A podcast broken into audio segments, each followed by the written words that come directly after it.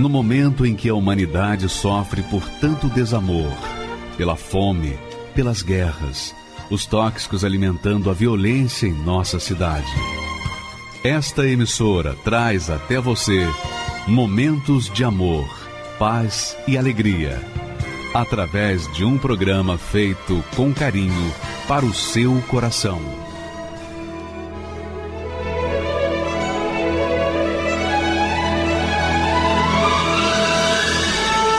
E agora, com você, a Palavra Amiga do Bispo Macedo.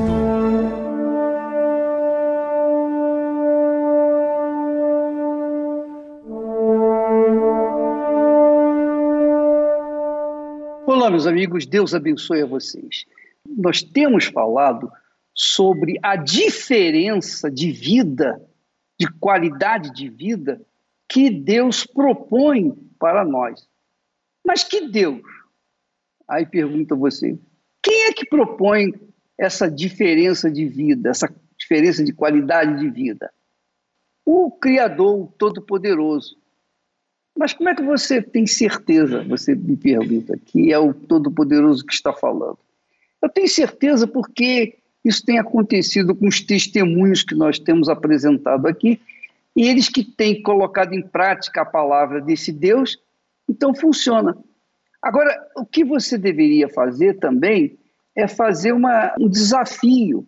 Faz um desafio entre o Deus que você tem crido e o Deus da Bíblia. faça um desafio. Faça um voto, um sacrifício, faça alguma coisa que chame a atenção do seu Deus ou dos seus deuses, dos seus guias, espere a resposta. Dá um tempo, dá um prazo para eles. E depois você faz uma prova com Deus da Bíblia. E dê um prazo para ele também te responder. Faça uma prova, custa nada. Aliás, no próprio livro de Malaquias, onde Deus faz essa afirmação, vereis a diferença entre o que serve, o justo e o ímpio, o que me serve e o que não serve, o Deus que falou isso aí, olha, então voltareis e vereis a diferença entre o justo e o ímpio, entre o que serve a Deus e o que não serve. Faça a diferença, prove esse Deus, verifique, ó, oh, meu Deus, está aqui. Agora, você tem que fazer a sua parte. Você não pode simplesmente fazer um desafio sem participar desse desafio. Faça isso, não custa nada. Você não vai gastar nada, não vai perder nada, é ou não é? então, amiga e amigo, eu só quero que você venha descobrir que o Deus da Bíblia funciona hoje, ele é o mesmo hoje, como foi no passado. O que ele fará? Ele fará na sua vida o que ele fez na vida daqueles que creram nele, que agiram a sua fé. Então eu, eu tenho hoje um casal que vai falar sobre o Deus que elas conheceram, o Deus da Bíblia. E o testemunho desse casal é extremamente interessante e importante, porque ela cria e ele não cria.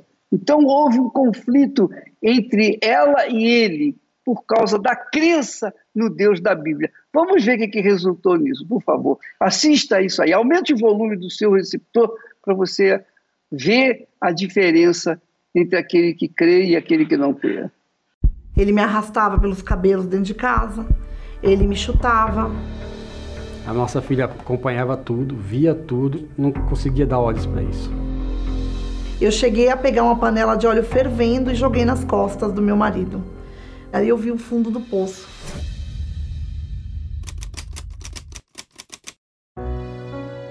O Adriano, ele era um homem maravilhoso no início.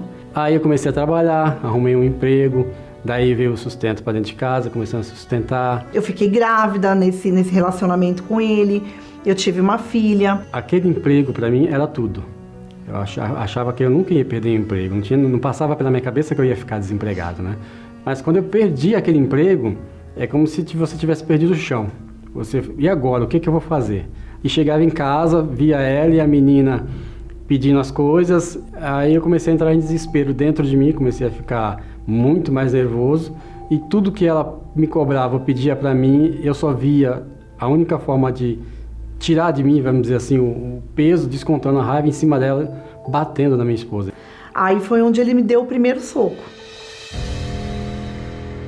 Ele me arrastava pelos cabelos dentro de casa, ele me chutava, ele me arrastava, os vizinhos me via caída.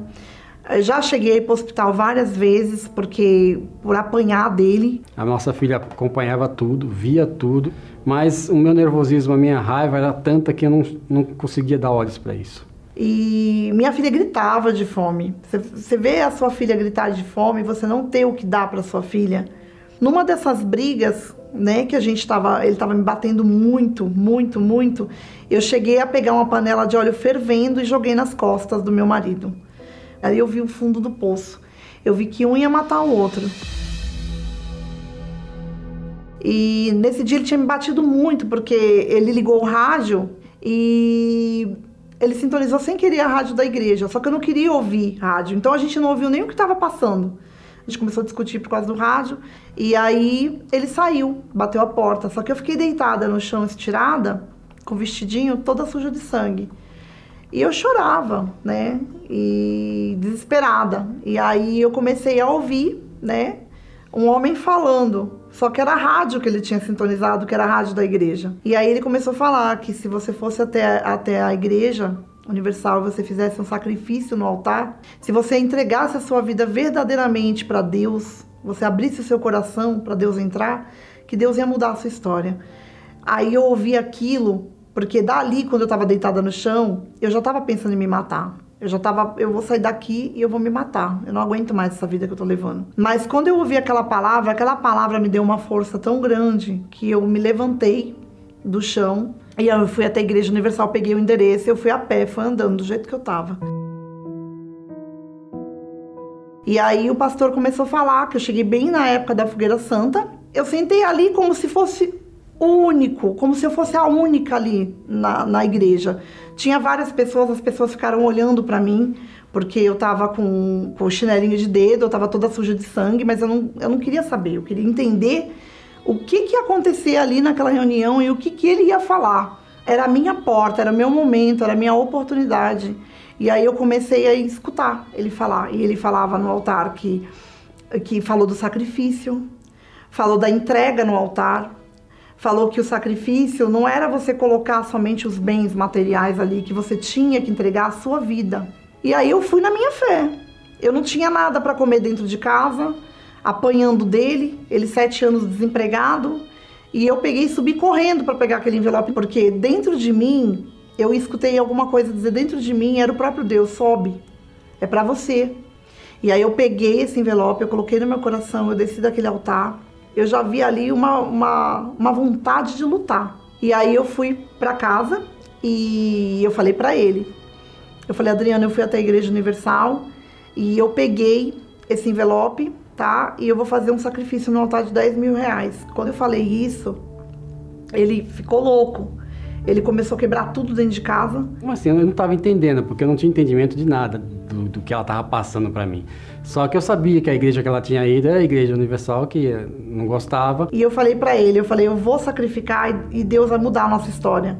Você vai ver o que Deus vai fazer. Não, você tá ficando doida. Não, não vai fazer isso não. Eu já tinha entendido que eu tinha que, que nascer de Deus ali. Eu tinha que eu tinha que ter um relacionamento com Deus, eu tinha que fazer o que ele estava me pedindo. E eu falei para ele quando ele se levantou, eu falei: "Adriano, eu vou vender tudo que a gente tem, Deus vai mudar a nossa história". Eu estava convicta. Se você fizer isso, eu vou te matar. Eu falei para ela: "Eu te mato". N não vou aceitar isso de jeito nenhum. Aí peguei uma faca, ameacei ela com essa faca. Ele colocou aquela faca no meu pescoço e ele pegou e falou assim: quando você terminar essa sua palhaçada, você colocar o dinheiro lá, nesse mesmo, nessa mesma sala que tá vazia, eu vou tirar teu sangue aqui dentro. Eu vi que Deus ia me dar uma vida nova. Eu queria nascer de Deus, eu queria conhecer Deus. E aí eu peguei na mão dele e falei para ele assim, eu falei, você vai na igreja comigo. Aí eu falei, não, não vou não, por que eu vou fazer na igreja? Eu não gosto da igreja, vou fazer o que lá? Eu falei, você vai comigo que eu vou te mostrar o que Deus vai fazer na nossa vida. E aí ele falou, tá bom, você quer que eu vá contigo? Eu vou com você, só que você vai me aguentar de casa até a igreja. Aí fui, só que fui machucando ela com palavras, agressões, mesmo escutando tudo aquilo que ele falava, uma voz dentro de mim falava: Sou contigo.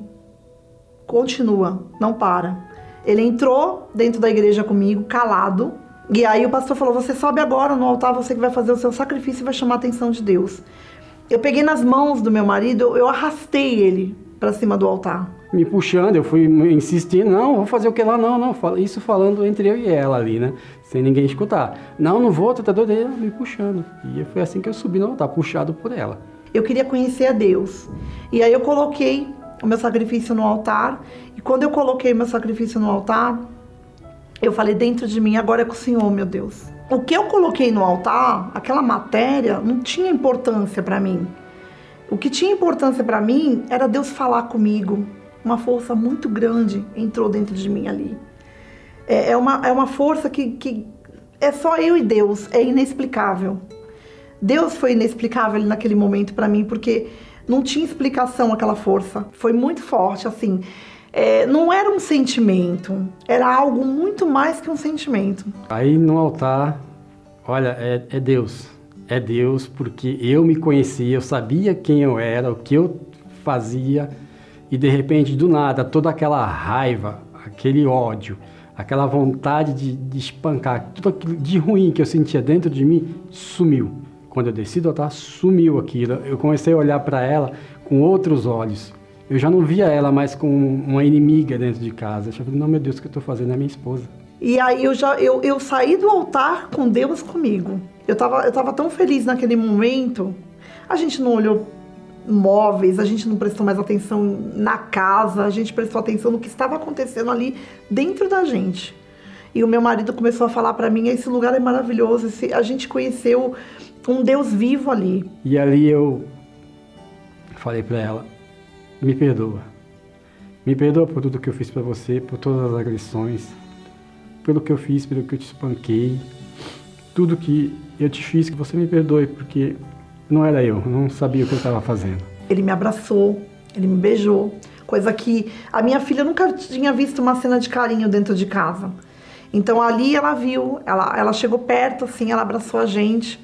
E aí a gente começou a caminhar. Mesmo sabendo que a gente não tinha nada dentro de casa ainda, que eu estava desempregado ainda, não tinha arrumado assim uma situação financeira ainda, mesmo assim a alegria, a paz reinava dentro de mim, sabe? Aquela certeza de que, que vai acontecer. Meu marido, ele, ele realmente, Deus ele mudou ele, o Adriano da água para o vinho.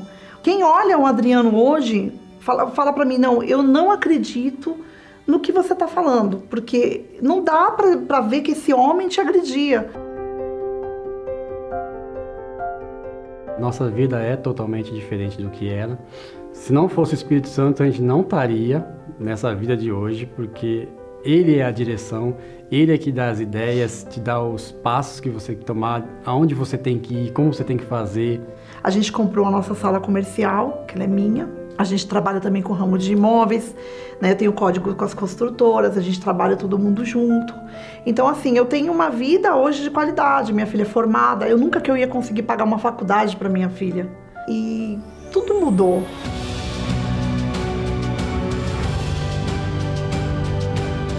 O que Deus tem feito na minha vida não é nada, nada é, diante do que Ele fez dentro de mim. Porque o, o que tem dentro de mim é maior. Deus é a base e nós somos a estrutura. Então Deus ele tem, ele, ele, ele fala e você obedece. É a obediência, é tão simples de entender. É a obediência. As pessoas dificultam tanto é, esse entendimento. Obedece, obedece a Deus porque matéria, tudo isso aqui vai ficar, né? O que, o que é mais importante é a tua salvação. Não tem nada mais importante do que a tua salvação.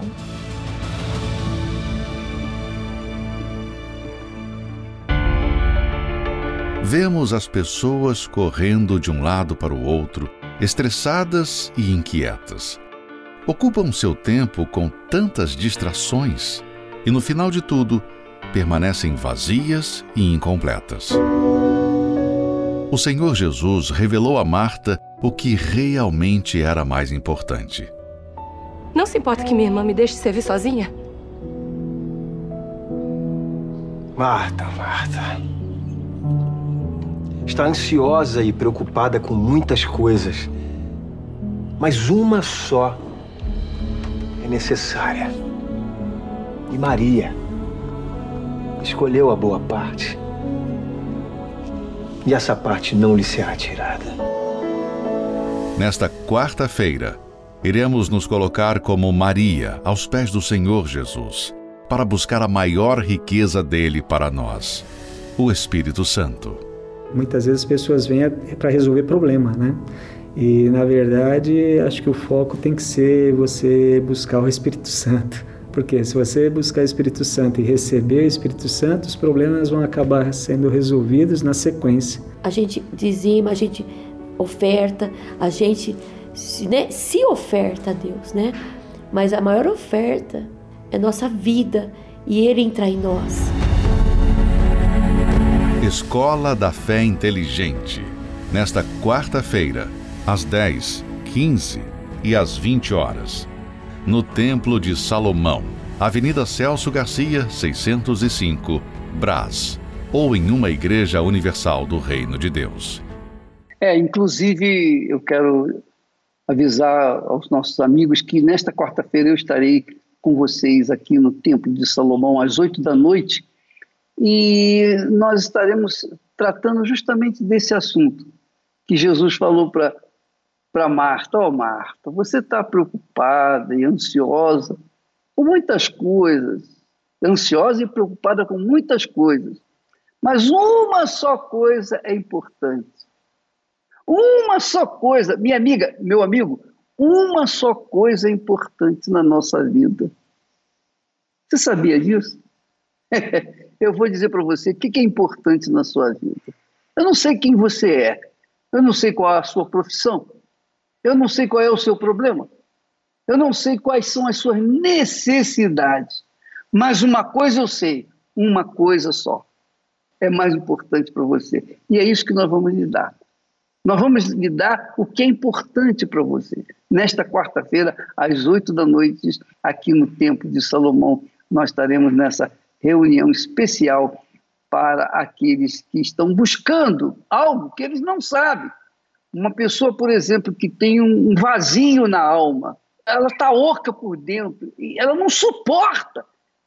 Dizem que é uma dor insuportável. Eu não sei, mas uma coisa é suficiente. Nós vamos dar essa coisa que é suficiente para você. Não sei se é paz, talvez seja paz, né? Talvez a sua alma esteja carente de paz. Você, ela está cansada de sofrer. Talvez ela esteja abatida, triste. Não sei. Uma coisa é suficiente para que ela venha ser plenamente satisfeita. Agora, nós vamos ouvir, ver, assistir o testemunho de uma ginecologista que tinha um tremendo preconceito contra a Igreja Universal do Reino de Deus um tremendo preconceito. e por incrível que pareça, justamente ela veio bater a porta da Igreja Universal e ela vai contar a sua história, a sua experiência com Deus depois que ela veio aqui do Templo de Salomão. Vamos assistir. Meu nome é Júlia Barbie, eu tenho 35 anos, eu sou médica ginecologista e obstetra, trabalho aqui na cidade de São Paulo e quando eu comecei a ouvir falar da Igreja Universal, eu tinha muito preconceito, mas isso mesmo sem ter nunca pisado. Na verdade, eu era uma pessoa que estava precisando de ajuda e não sabia. Eu tinha problemas emocionais, eu tinha problemas na minha vida, nos relacionamentos, na minha vida amorosa.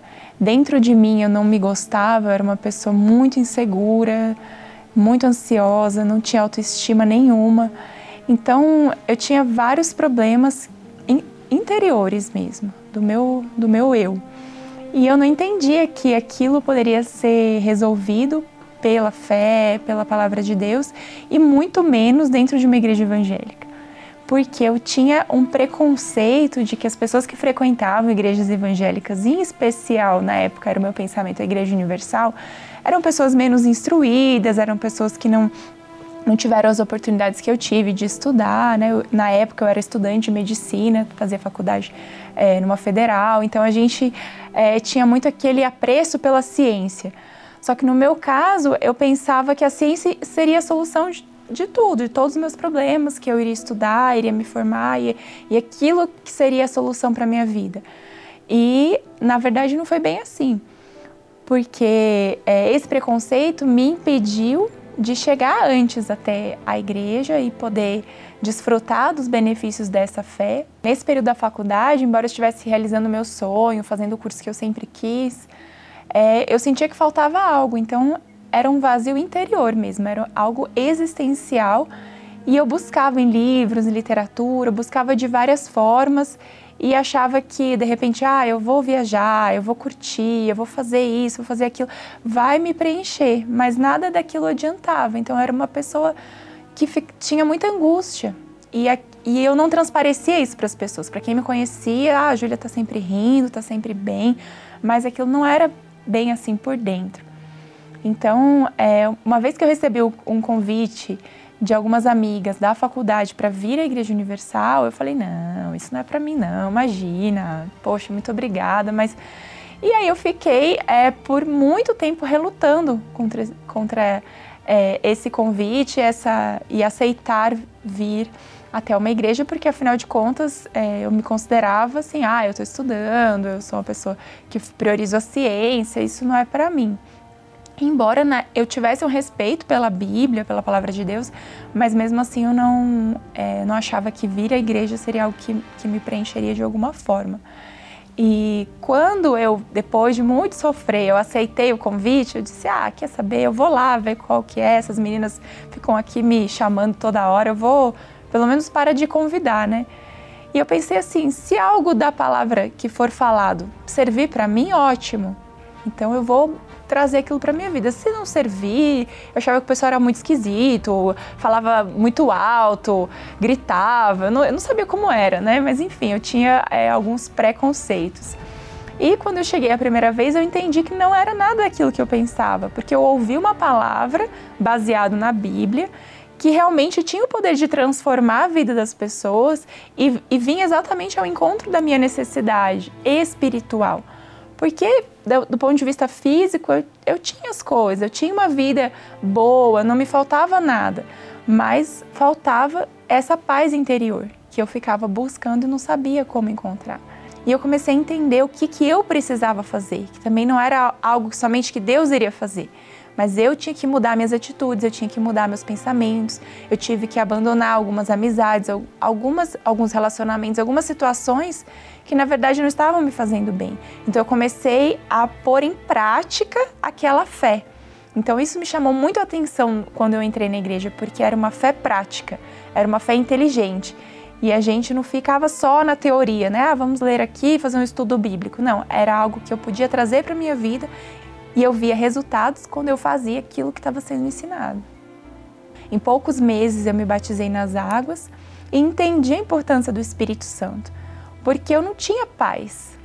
Eu via, fazia as coisas, vivia minha vida normal como uma jovem, né, universitária, mas dentro de mim havia esse vazio.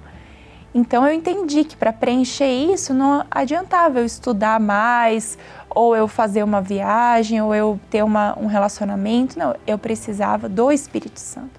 Então foi isso que eu aprendi na Igreja Universal, que até então eu não sabia que existia o batismo no Espírito Santo. Então isso eu comecei a buscar e pedir que Deus me transformasse. Porque se ele não me transformasse, não adiantaria nada. Um, ah, um título, um diploma, muitas experiências de vida, sendo que o Espírito Santo é o principal. Então eu, o meu entendimento se abriu para isso e eu comecei a buscar o Espírito Santo. E quando eu recebi o Espírito Santo, eu percebi Deus falando que eu era dele. Eu percebi algo completamente diferente dentro de mim. E foi um momento de muita alegria. Não foi uma emoção simplesmente, um choro de arrependimento, não, mas foi uma alegria muito grande. E de eu entender aquilo tudo da palavra de Deus que estava se concretizando, se materializando na minha vida. E a partir daí eu passei a ter mais amor pelas pessoas, a querer levar também essa fé para as pessoas e passei a ter uma paz que eu não tinha antes. Então foi uma experiência marcante na minha vida e que a gente vem. É, já se passaram mais de 12 anos desde que isso aconteceu, então a gente vem nessa fé, nessa mesma fé, até hoje, com é, muito, muitas lutas nesse meio do caminho, mas muitas vitórias, pois, pois essa é a vida com Deus. Eu que tinha problema na minha vida sentimental, que não dava certo com ninguém, sempre é, achava. era sempre um problema a minha vida sentimental. E eu não me achava capaz de ter um bom relacionamento também. É, hoje eu sou casada, já vai fazer três anos. Hoje a gente tem um casamento abençoado na presença de Deus. E a gente é feliz porque eu vejo que o Espírito Santo está no nosso casamento. E profissionalmente, hoje eu me considero uma pessoa bem-sucedida, eu tenho minha própria clínica, trabalho hoje no, no, eu faço meu horário hoje, eu faço a minha agenda, então eu não dependo de ninguém. E eu vejo que isso é, é Deus, né? a bênção de Deus na nossa vida, pela nossa luta e nossa perseverança na fé. Para mim, a Igreja Universal representa uma universidade da fé, onde você aprende aquilo que lugar nenhum vai te ensinar, tanto com respeito principalmente à vida espiritual, à salvação, que é o mais importante, mas te dá ferramentas para a vida, para todas as áreas da sua vida, para sua vida financeira, profissional. Então eu aprendi muito, eu aprendo muito na Igreja Universal e, e para mim é uma alegria estar aqui hoje contando isso porque é a minha vida, né? O que hoje sem Igreja Universal eu não sei onde eu estaria, mas provavelmente teria me formado, mas seria uma pessoa vazia, uma profissional frustrado, quanto tantos profissionais frustrados tem por aí, talvez estivesse num relacionamento também frustrado, como muitos da minha família tiveram e têm. Então a gente é, percebe que é, é uma mudança de direção completa, uma mudança completa de direção que eu tive e venho seguindo esse caminho desde então e não me arrependo nem por um minuto, porque eu sei o que Deus fez na minha vida. maravilha, né? Quer dizer, uma pessoa da ciência, uma pessoa educada, uma pessoa inteligente, uma pessoa escolada, que apesar de todo o seu sucesso exterior, no seu interior, no seu interior, que era a sua alma, havia falta de paz. E é assim, essa falta, essa carência de paz interior faz a pessoa não valorizar nada que tem ao seu redor, do lado de fora, do seu exterior. Então, quando você repara, quando você conserta, quando você encontra aquilo que a sua alma necessita, a sua alma, a sua alma não necessita de um corpo bonito, simplesmente. A sua alma não fica satisfeita em comer do melhor desta vida. A sua alma não fica satisfeita em dormir um sono tranquilo durante uma noite inteira. Não, a sua alma, além disso, ela quer paz. E comida não dá paz. Emprego não dá paz. Dinheiro não dá paz. A paz interior é algo só que os Espírito de Deus pode dar. Ele é o Espírito da paz. E não há como você ter a paz interior sem ter o Espírito da paz. É, claro, claro. Não existe forma de você superar essa carência sem o espírito da própria paz. É a mesma coisa. Se não há luz, a pessoa anda nas trevas. Ela precisa da luz para poder se achar e andar em segurança. A mesma coisa é a alma humana. Ela precisa de paz para poder saber escolher, fazer suas próprias escolhas. Pensa comigo, minha amiga, meu amigo. Isso não tem nada a ver com religião, tem nada a ver com doutrina, isso tem a ver com vida que o próprio Deus, na pessoa do Senhor Jesus, promete. Eu vim para trazer vida e vida com abundância. E a vida com abundância é uma vida diferenciada que ele proporciona àqueles que se preocupam com uma só coisa, que nós vamos falar nesta quarta-feira, às oito da noite, aqui no Templo de Salomão. Uma só coisa é necessária. Uma só coisa. Você sabia disso? Não é muita coisa. Uma só coisa.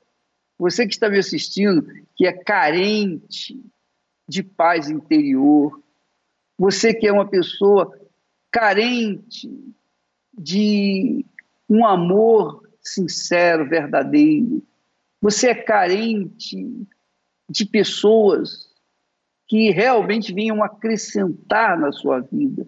Você é carente no seu lado sentimental, no seu lado profissional. Talvez você seja aquela pessoa competentíssima, mas toda a sua capacidade não resolveu o seu problema. Por quê? Porque a sua alma carece de algo especial. Uma só coisa falta para a sua alma. Nesta quarta-feira, a quarta-feira, digamos, da paz interior. Nós estaremos aqui no Templo de Salomão, mas em todas as igrejas universal do Reino de Deus, você vai ter a oportunidade de participar e receber graciosamente da única coisa que vai fazê-la feliz. Vamos assistir mais um testemunho desse senhor que a situação dele era deplorável. Mas essa situação mudou quando ele encontrou essa uma só coisa que ele necessitava. Vamos assisti-lo, por favor. O meu nome é Ricardo Diniz, eu tenho 57 anos, sou administrador de empresas e antes de eu chegar na igreja eu passava por diversos problemas, né? Começando da infância, eu praticamente vivi sem pai. Longe da presença paterna, a gente começa com aquelas revoltas de adolescente normais, né? De querer ter uma coisa e não poder. E essas, essas revoltas, elas acabam aflorando, né? A gente começa a crescer, começa a querer descobrir o mundo e o mundo nos abraça. Já na adolescência a gente começa a sair, conhecer pessoas, conhecer mulheres, conhecer amigos, conhecer e comigo eu acabei enveredando para as drogas. E isso aí começou a desencadear uma série de problemas, né? Eu usei bastante maconha, comecei com a maconha, né? Aliás, eu comecei com a bebida, né? Bebida alcoólica. Gostava de beber em festas até que me apresentaram a maconha. Eu passei a gostar da maconha muito, mas num determinado momento a maconha já não satisfazia, aí eu passei a usar cocaína e usava muito também nas festas, nas, nas noitadas, gostava. E isso não é barato. Né? Noitadas, festas, é, viagens. É, eu comecei a contrair um monte de dívidas, dívidas de cartão de crédito, dívidas bancárias e o pior, dívidas com o traficante. Nesse momento em que a dívida já estava num limite impagável, a sugestão foi dar um golpe na empresa onde eu trabalhava para poder levantar o dinheiro e pagar quem eu estava devendo, que já começa a pressão, né? O golpe não deu certo, eu não consegui o dinheiro, eu fui demitido porque descobriram, eu fui parar na polícia, esse golpe ficou conhecido na cidade onde eu moro, né? E o meu nome acabou saindo em jornais de grande circulação, envolvido com quadrilha de estelionato que atuava no Porto de Santos. Essa, é, essa história se propagou e eu não tinha mais perspectiva de alcançar mais nada. Detalhe, quando tudo isso aconteceu, eu, eu já era casado, né? tinha dois anos de casado e a minha filha era um bebê. E quando você se vê numa situação dessa e sem saída, né? essa é a palavra, sem saída, você olha para cá, não tem saída, olha para lá, sem saída você procura, não tem. Aí procura os amigos para ver se alguém te ajuda, não tem amigos. Na verdade, você não tem ninguém nessa hora. Por que, que tu não se mata? Você vai dizer o que em casa? Não é melhor você sumir? E isso realmente passou pela cabeça. Mas eu lembrei da minha mãe, que já era membro da igreja, né? E sempre me, me chamou, me convidou, né? Ela via que eu não estava indo para os caminhos muito bons, né? Ela me chamava sempre para ir na igreja, mas eu nunca quis saber, né? Mas nesse momento, quando a gente não tem mais saída, ela me fez um convite e aí eu aceitei. Peguei nessa concentração, me lembro como se fosse hoje. E aí, quando começou a reunião no ginásio, quem entra para fazer a reunião? Bispo Edir Macedo. Alguém que eu não gostava, alguém que eu é, xingava, alguém que eu achava que era charlatão. E quando ele entrou para fazer a reunião, eu olhei para minha mãe e fiz menção de levantar do ginásio e ir embora. Aí minha mãe, toda preocupada, falou: Não, fica aí, fica aí, espera. E aí o bispo começou a reunião, começou a oração, começou a pregar a palavra e a sensação que eu tive é que aquelas 20 mil pessoas que estavam ali à minha volta, a sensação que eu tive é que elas não estavam ali, de que só tinha eu no ginásio, porque ele falou comigo ali naquele momento, né? Aliás, ele não, Deus falou comigo ali naquele momento através dele. E daquele dia em diante, eu nunca mais saí da igreja. Aí comecei a caminhando, comecei a entender, comecei a, a, a entender a palavra, né, a praticar a fé, a praticar a palavra, mas a colheita ela é inevitável. Eu plantei durante muito tempo semente ruim. Tive que diversas vezes na delegacia prestar depoimento. Eu tive que, mas Deus já estava trabalhando em tudo isso. É, é, essa é que é a verdade. Logo que eu comecei na minha caminhada da fé, eu entendi que eu precisava morrer para o mundo. Né? E o que é morrer para o mundo? É nascer de novo. Passa pelas águas, renuncia à vida velha, se arrepende do que fez, morre o velho Ricardo, nasce um outro Ricardo pronto para caminhar com Cristo. Eu deletei minha agenda do celular.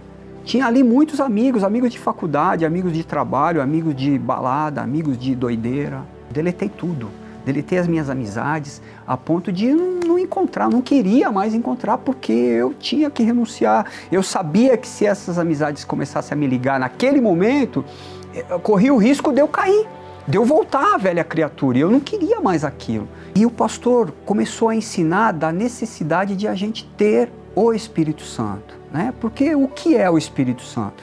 O Espírito Santo é Deus dentro de nós, né? Nos direcionando, nos, nos ensinando o que fazer naqueles momentos mais atribulados, por aqui, faz isso. E ali eu comecei a buscar. E numa dessas buscas, né, eu me lembro bem, eu falei, Senhor, é agora. Por quê? Eu só vou conseguir resistir se eu tiver o Senhor dentro de mim. O Senhor não prometeu? Então isso vai ter que se cumprir, e é agora. E nesse dia, nessa busca na igreja sede de Santos, o Espírito Santo, eu tive esse encontro com o Espírito Santo. É uma alegria inconfundível, né? É a certeza quando Deus entra dentro de você e fala: Meu filho, eu sou contigo, que é difícil narrar. Nada te para mais, porque o próprio Deus está dentro de você através do Consolador, que é o Espírito Santo é, a colheita dessa vida com Deus começaram, começou a acontecer ao ponto da minha esposa começar a frequentar a igreja comigo e estar tá hoje, até hoje comigo na fé na igreja. É até difícil embarga a voz, né, da gente falar, porque a gente nem merece, né? Ninguém merece, na verdade. Hoje eu tenho um, um casamento abençoado. Eu estou casado já há 24 anos a gente caminha junto, na mesma fé, esse tempo todo. É uma honra para mim, você não tem noção da honra que eu tenho. Eu, eu, eu sou surfista, há 40 anos que eu pratico esse esporte. E eu tenho o maior prazer, assim, de falar, falar de Cristo, falar de Jesus, falar das, das coisas que eu vivi, das coisas que eu passei e o que Deus tem feito na minha vida através da igreja. Eu não, não tenho mais aquela, aquele medo, aquele receio, eu não preciso mais de estar tá cercado de amizades para estar tá feliz. Não, me basta a presença de Deus. Não tenho mais dívida, não tenho mais é, aqueles complexos, né? Aquela, aquele medo, aquele receio de que não vai dar certo. Não. A minha vida é uma vida boa né? Porque eu colho hoje frutos bons de uma de sementes que eu comecei a plantar. Casamento abençoado, família feliz, trabalho que as coisas dão certo, sabe? A igreja me acolhe, é como se é como se fosse uma família. Então o Espírito Santo é vida. Vida plena aqui nesse mundo e vida eterna quando tudo isso acabar.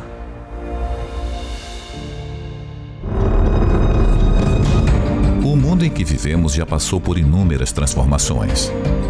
Você já parou para pensar quantos já passaram por essa terra? Quantas teorias, filosofias e invenções surgiram? A verdade é que tudo que existe hoje, amanhã cairá no mar do esquecimento. Assim foram com todos os que em sua época se destacaram com sua força, poder e autoridade, mas que nos dias de hoje sequer são lembrados. Tudo passa. Só existe uma coisa que resiste a tempos e épocas e que jamais poderá ser destruída: a Palavra de Deus. Por milênios, Satanás e seu exército incansavelmente vêm tentando exterminar a Bíblia Sagrada. Uma porcentagem muito pequena de livros sobrevive por um quarto de século. Outra, quase irrisória, sobrevive por um século. Aí vemos que a palavra de Deus é diferente. E se considerarmos ainda o meio no qual esse livro tem sobrevivido, o fato torna-se surpreendente. Reis, imperadores, notáveis investiram suas forças para exterminar a Bíblia e aqueles que criam nela. Mas todos que tentaram contra esta palavra desapareceram. E ela continua mais viva do que nunca. Veja alguns exemplos. O imperador Dioclésio, no século IV, ordenou que todos os exemplares da Bíblia fossem queimados ele havia matado tantos cristãos e destruído tantas Bíblias que, quando o movimento cristão cessou por um pouco, ele julgou ter conseguido destruir a fé em Cristo. Mais à frente morreu, muito enganado. No século XVIII, o escritor francês Voltaire teria dito: Dentro de cem anos, a Bíblia e o cristianismo serão varridos da existência e passarão à história. Dentro de 50 anos, Voltaire foi varrido da existência e a Sociedade Bíblica de Genebra usou a casa dele e sua editora para imprimir e distribuir milhares de Bíblias. No século XIX, Robert Ingersoll declarou: Dentro de 15 anos eu terei a Bíblia enterrada num necrotério. Bem, Dentro de 15 anos, Robert Ingersoll foi enterrado num cemitério, mas a Bíblia ainda vive. Hoje, o conceito moderno do diabo é ridicularizá-la. Colocar a Bíblia no mesmo patamar de outros livros, tentando convencer de que seu discurso é antigo e ultrapassado. Porém, o que vemos é o contrário. Nunca foi tão atual o que nela está escrito. Na verdade, ela é muito mais que um livro. É o Espírito de Deus, o próprio Senhor Jesus. Portanto, se você estiver com a sua vida fundamentada nesta palavra, nada conseguirá te destruir. É só observar. Onde estão aqueles que se levantaram contra os servos de Deus? Onde estão os poderosos e intelectuais que zombaram das Escrituras Sagradas? Passará o céu e a terra, mas as minhas palavras não passarão.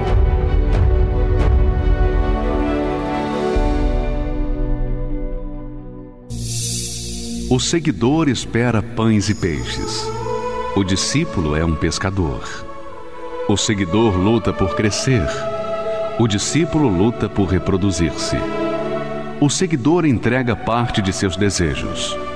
O discípulo entrega toda a sua vida. O seguidor gosta do afago. O discípulo gosta do serviço e do sacrifício. O seguidor vale porque soma. O discípulo porque multiplica. O seguidor é condicionado pelas circunstâncias. O discípulo as aproveita para exercitar a sua fé. O seguidor é valioso. O discípulo é indispensável. Igreja Universal do Reino de Deus. Olha, minha amiga e meu amigo, Jesus disse para Marta, que estava preocupada com o atendimento, o serviço aos convidados de Maria. Então, Jesus, olhando para Marta, disse-lhe: Marta, Marta, andas ansiosa e preocupada com muitas coisas, mas uma só coisa é necessária.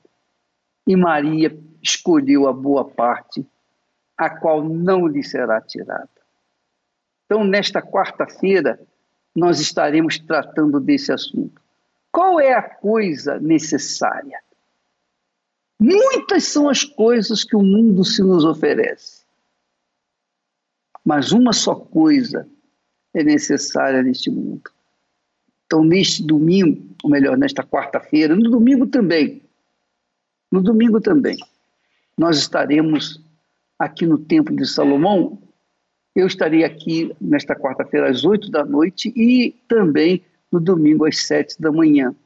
E nós estaremos tratando dessa única coisa que é importante. Por que a gente ocupar o pensamento?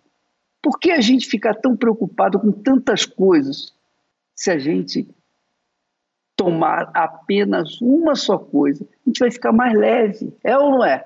Ao invés de você abarcar tudo que você quer tudo que o mundo oferece dentro de si, dentro do seu coração, por que você não pegar apenas aquilo que interessa e que vai dar satisfação à sua alma? Essa é a fé.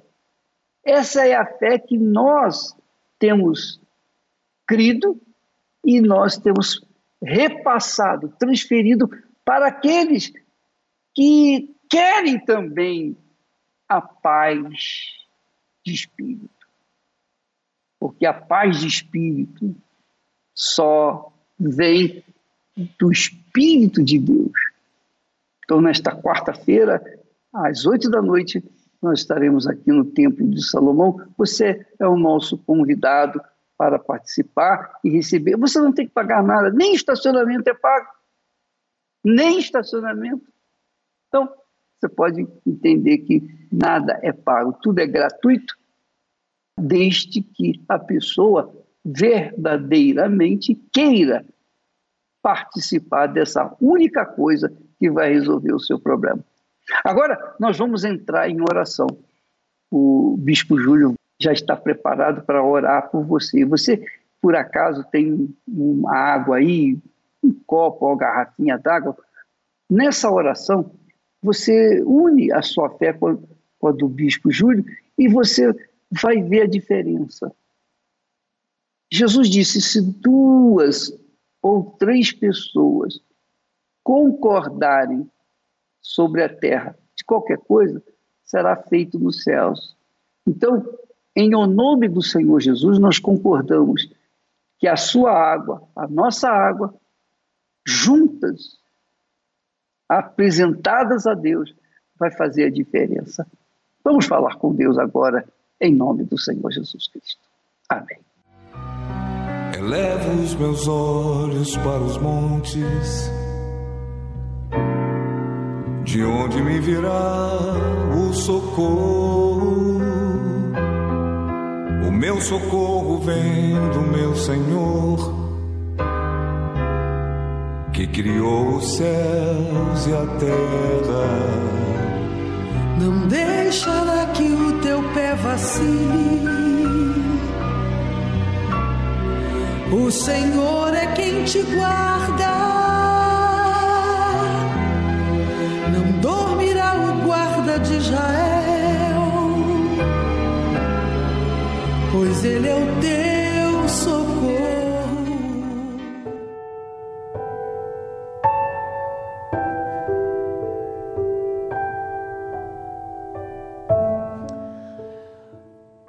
diante do que você ouviu, da palavra de Deus, dos casos verídicos aqui exibidos, dessa mensagem do Bispo Macedo, eu quero convidá-lo mais uma vez a falar com Deus. É momento de oração. Se você quiser ficar de joelhos, pegar um copo com água, fique à vontade. O importante é que você fale o que você está passando, o que você carrega aí dentro de si. Falemos com Deus.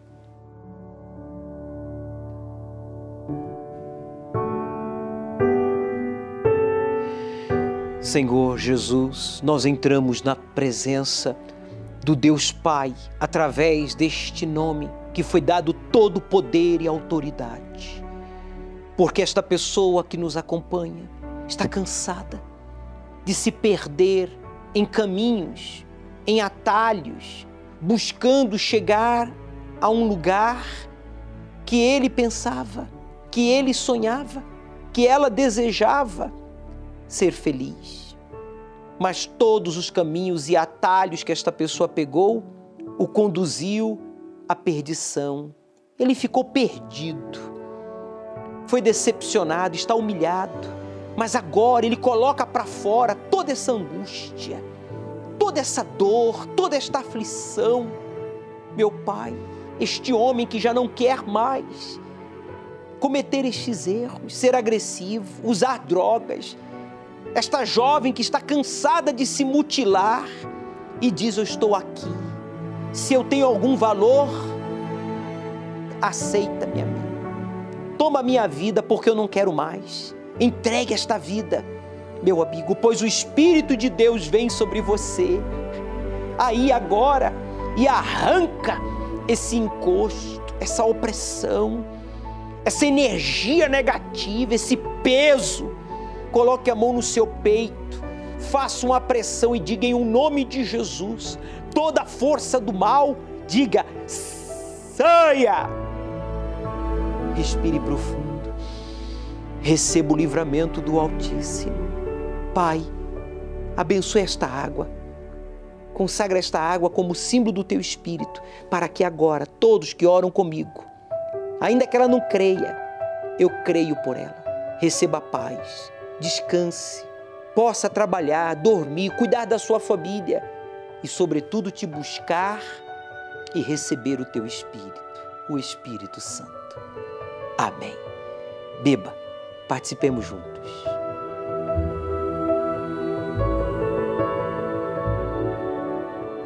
Graças a Deus. Pode buscá-lo aí agora, pois ele está diante de você ele manda que eu lhe diga que Ele está aí diante de você com a mão direita sobre o seu ombro. Fale com Ele, agradeça ao Senhor Jesus.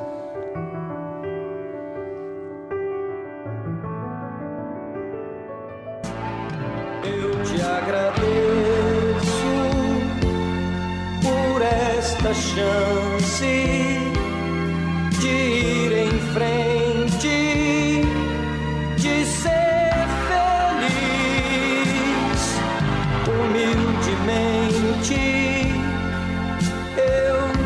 te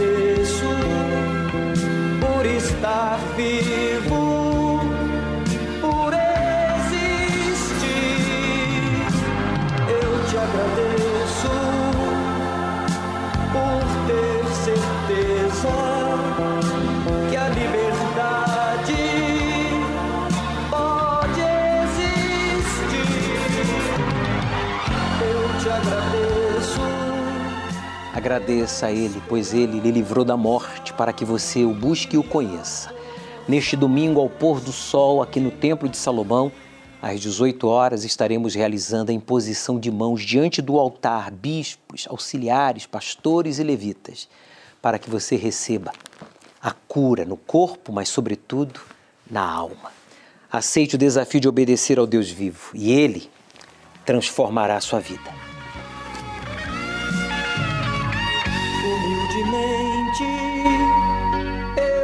Te agradeço por estar vivo, por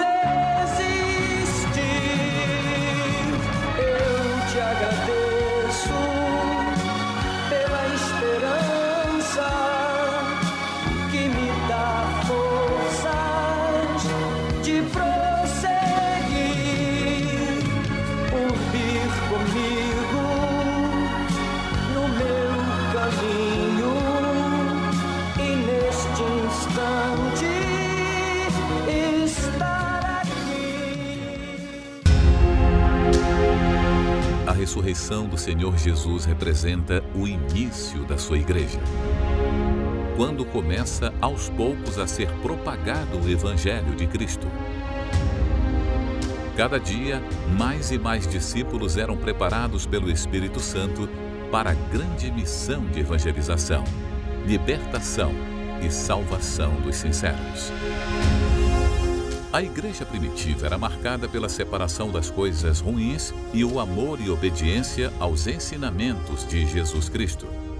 Os primeiros cristãos viveram sob um conjunto completamente diferente de princípios e valores do que o resto da humanidade vivia e vive.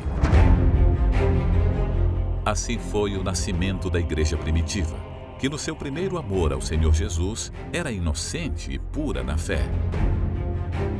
Mas Satanás, usando os religiosos e políticos da época, partiu contra ela através de uma cruel e implacável perseguição.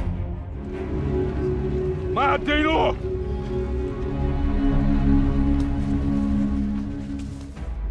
Isto impressionava de tal forma os romanos que eles acabavam por se converterem também. Satanás, então, em vez de ver o número de cristãos diminuindo, via aumentando cada vez mais. Ninguém pode servir a dois senhores, declarou o Senhor Jesus aos seus discípulos. Ninguém pode servir a dois senhores, porque ou vai aborrecer a um e amar ao outro, ou desprezar a um e se dedicar ao outro. No entanto, as religiões passaram a maior parte dos últimos dois milênios tentando provar que Jesus estava errado, que podemos fazer a vontade de Deus e a do mundo sem desagradá-lo. Hoje estamos vivendo uma fase de apostasia da fé. Vivemos uma era globalizada, cercados por ideias e visões de mundos concorrentes interconectados. E os cristãos estão cada vez mais influenciados por ideias não bíblicas. Uma pesquisa conclui que apenas 17% dos cristãos que frequentam uma igreja e consideram sua fé importante têm uma visão bíblica. 61% concordam com ideias enraizadas na chamada nova espiritualidade. 54% concordam com visões pós-modernistas. 36% aceitam ideias marxistas. 29% acreditam em ideias baseadas no secularismo. Mas a base do cristianismo é bíblica e tudo que se opõe ao cristianismo se opõe ao cristão. A vida espiritual é a base para todas as outras áreas da vida. É a única tranquilidade pacífica e confiável para nos afastar das distrações deste mundo. Devemos nos ancorar nessa segurança firme e sólida que nunca muda. A fé consciente dos ensinamentos do Senhor Jesus Cristo o verdadeiro cristianismo. Porque qualquer que de mim e das minhas palavras se envergonhar, dele se envergonhará o Filho do Homem, quando vier na sua glória e na glória do Pai.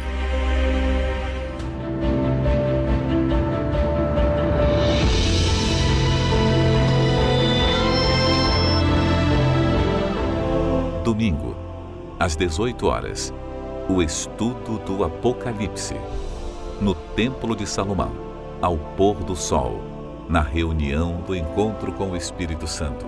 Chegue cedo.